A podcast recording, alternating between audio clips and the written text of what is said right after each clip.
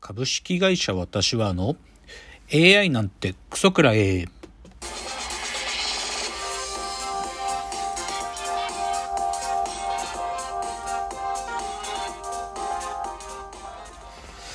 群馬が生んだ怪談時株式会社私は社長の竹之内です。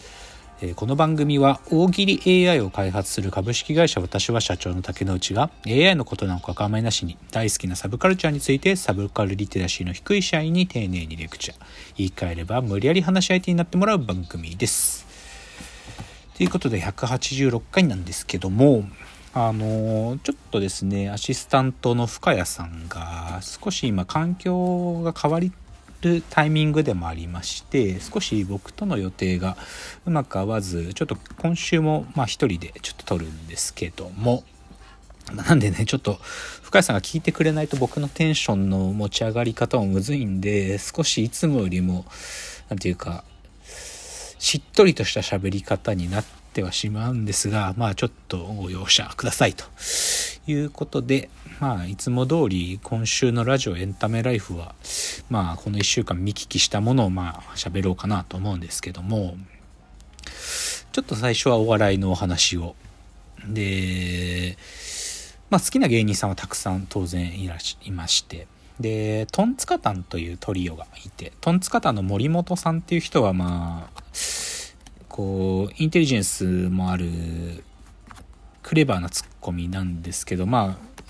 なんか文化度も高くてねその音楽分野の人とかとも友達だったりそれこそフワちゃんの親友でもあるんですけどねトンツカタンの森本さんっていう。その森本さんがやってる YouTube で森本ドキュメント TV っていうのがあるんですけどそこでなんかたまたまリコメンド出てきて見て知ったんですけどえー、っと動画タイトルが「シャープ #156」真空ジェシカがやってる「ラジオ父ちゃん」という番組のイベント「お茶のまーちゃん」っていう動画が上がっててでこれを見たんですね。で何かっていうとその真空ジェシカっていうまあ M1 ファイナリストのコンビですけどね。真空ジェシカのラジオイベントに、まあ、森本さんも出てでその舞台裏を映してる YouTube でいやなんかこれ話は聞いてたしうちの社員の黒木さんなんかはこのラジオのヘビーリスナーだから黒木さんもこの話してたなと思って。でもなんか見る感じもまあチケットもないし配信なのかとか思ってたらいつの間にか終わっちゃっててって思ってたらその森本さんのとこ見るとアーカイブ配信が延長されてまだ見れるっていうんですよね。だから見てみたんですよ。なんかその少なくとも森本ドキュメント TV で上がってる舞台裏がめちゃくちゃ面白そうだったから見てみたんです。えっ、とイベント名正確に言うと真空ジェシカのお茶のまーちゃんっていうイベントっすね。お茶のまーちゃん。もともとは真空ジェシカのラジオ父ちゃんっていうポッドキャストでやってる、まあ、TBS ラジオ制作のポッドキャストで聴ける番組があってこれのラジオイベントなんですけどいやー想像以上っていうかねなんか面白かったんですよねこれが。まあ、コンセプトはどういうことかっていうと、まあ、真空ジェシカは最近売れてきて地上波の番組とか出るようになってるんだけれどもその、まあ、2人 ,2 はふざけちゃうんで川北さんも、まあ、特に川北さんで岳さんが何とかしようとしてるけど、まあ、うまくいかずに地上波でふざけちゃうんで どうしてもその地上波のノリと違うことやっちゃってなんかツイッターが荒れたりするんですよね。で一番分かりやすくは朝やってる TBS の「ラビット!」って番組出るとどうしても真空ジェシカが出ると なんか軽く炎上するみたいな。だからその真空ジェシカがお茶の間で愛されるための技術をこのイベントで磨こうっていうのでそういうコンセプトでお茶のまーちゃんって言ってるんですけどで面白くってその彼らの盟友であるママタルト。まあそれこそね「まーちゃんごめんね」のママタルト。だからお茶のまーちゃんって言うんですけどママタルトやトンツカタン森本。あとあのケビンスですね山口コンボイさんの話をよくするんでケビンスのお二人であと先輩で「ラビット!」でもうベテランの風格を漂わせてるなすなかにしさんにそれを習おうっていうそういうメンツが出ててで面白かったですね「ラビット!」ならぬ、まあ、ラジオ父ちゃんっていう番組だから「ラビ父」ラビ父っつってねラビに父親の父って書いてそのコーナーやっててで VTR にいや僕知らなかったんですけどドンココっていうあの本当に外国人アラブ系の2人なん兄弟がやってる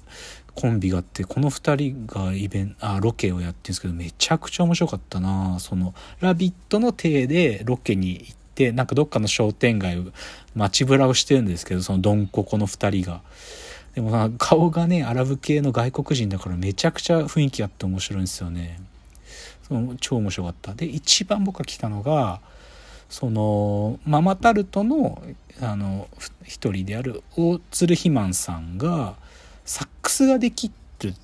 ですよね。いや僕もちゃんと知らなかったんだけど彼らの単独ライブとかで大鶴ひまんさんがサックスを吹くらしくてでそれを見てたその真空ジェシカのガクさんがかっこいいと思ってで番組の中で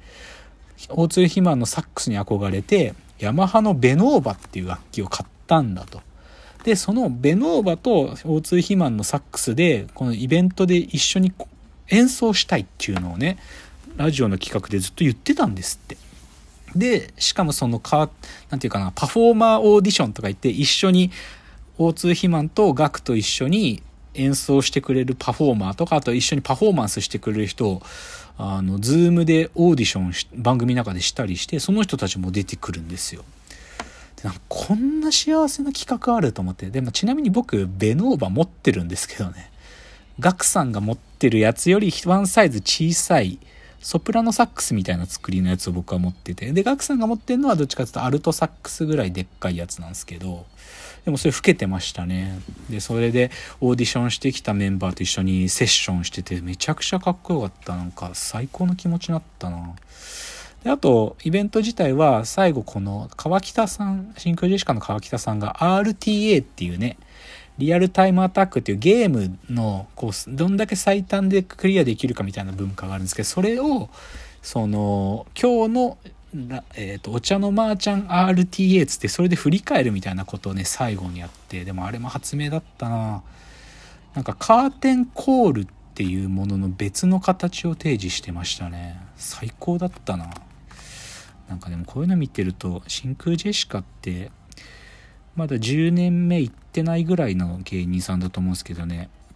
なんかもう新しいものってやっぱ若い人からしかっていうか若い人からやっぱ新しい発明は出てきてしかもなんかその時代の何かを取り入れたものって出てくるってことをなんかまざまざと感じましたねなんか結構いや面白かったけどああダメだ自分まだこの感性少しも今見失ってるんかもなぐらいちょっとインパクトあって面白かったですね。もう見れないんだと思うんですけどね、真空ジェシカのお茶の間ちゃんギリギリ、でも10日までだったかな。では次。もう一つお笑いのお話では、キングオブコントありましたね。いやまあ面白かったっすよね、今年もね。面白かったと思います、やっぱり。もう特に、まあ最後、総評で松本さんもおっしゃってましたけどねやっぱり演技力ってものを伴って笑わせに行くっていうことがなんかもうデフォルトになってますね。なんか演技力がないとそもそもコントって世界に入れないくらい求められてるって言ってるからでその通りだと思いましたよね。面白かった。でただちょっと論点としてあるのはその後のキングオブコントに関してのいわゆるお笑いライターみたいな人たちの書評ですよね。うん。論評というかあれがねちょっとあれはねっていうのが何であぶり出されたかっていうと日曜日に有吉さんのラジオで冒頭は、まあ、有吉さんの有吉弘行の「サンデーナイトドリーマー」ってラジオは、まあ、あの、アシスタントで太田プロの後輩が来るんですけど、冒頭、まあ、有吉さんがシャレで、その、まあ、若手たちのね、そういう今、年のタイ、キングオブコントの大会はどうだったかみたいなの聞きたいな、みたいなことを言き、わざとね、ちょっとこう、無茶ぶりもあって振ったりするんですけどね。結局若手のそのアシスタント方たちはまともにコメントできないんですよ。で一方で有吉さんは何て言うかちゃんと番組まだ見てないのにそういうライターの人たちの評論をうまくつなぎ合わせて今年はその黒コップの一番手の彼らがなんていうか基準点になる点数を高く彼らが出したから今年の高得点の流れができたんだみたいなことを有吉さんがもっともらしく喋るんだけどでも有吉さんが自分で言ってたけどこういうのはただもっともらしいこといかに言うかっていうゲームなんだっつっててでそれは俺がここまで集めた評論うまくつなぎ合わせたらこんぐらいのことは言えるんだみたいなことをね。まあシャレですよシャレで有吉さんは言ってるけどでもこういう風に芸人さんたちに思われてる時点でお笑いライターたちの人たちが書いてることを